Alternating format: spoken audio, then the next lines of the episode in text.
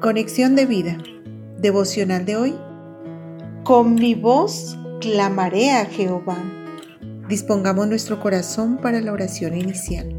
Amado Dios, he buscado refugios equivocados en medio de mi aflicción y quebranto, pero ahora vengo a ti, consciente de mi necesidad, y clamo a ti, oh Jehová. Tú eres mi esperanza, tú eres mi castillo y mi porción en la tierra de los vivientes. Escucha mi voz con que a ti clamo y llena mi vida de tu presencia. Te amo, Señor. Amén. Ahora leamos la palabra de Dios. Salmo 142, versículos del 1 al 6. Con mi voz clamaré a Jehová, con mi voz pediré a Jehová misericordia. Delante de él expondré mi queja delante de Él manifestaré mi angustia. Cuando mi espíritu se angustiaba dentro de mí, tú conociste mi senda. En el camino en que andaba, me escondieron lazo. Mira a mi diestra y observa, pues no hay quien me quiera conocer. No tengo refugio, ni hay quien cuide de mi vida.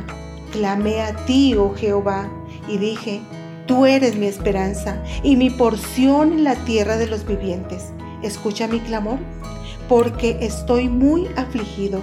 Líbrame de los que me persiguen, porque son más fuertes que yo. La reflexión de hoy nos dice, David, luego de escapar de la espada de Saúl, huyó a la cueva de Adulam. Este fue el lugar de refugio para vivir como fugitivo. Adulam significa refugio, pero la cueva no iba a ser el refugio de David pues Dios mismo quería ser el refugio de David en este tiempo de angustia y soledad.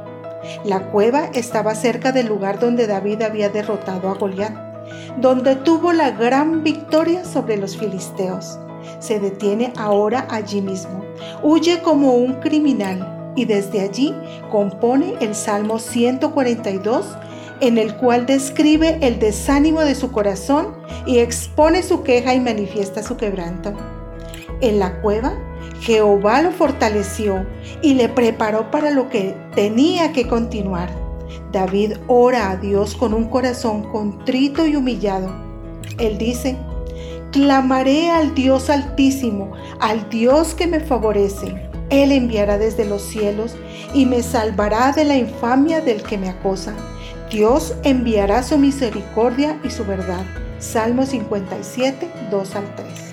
Y continúa alabando a Dios con todo su corazón. Con frecuencia pensamos que primeramente tenemos que salir de nuestra cueva para luego glorificar a Dios. No importa cuáles sean nuestras angustias y circunstancias, desde allí alabemos y glorifiquemos a Dios él conoce nuestra senda y Él cumplirá su propósito en nosotros como lo hizo con David. Lo ungió y lo constituyó en rey de Israel.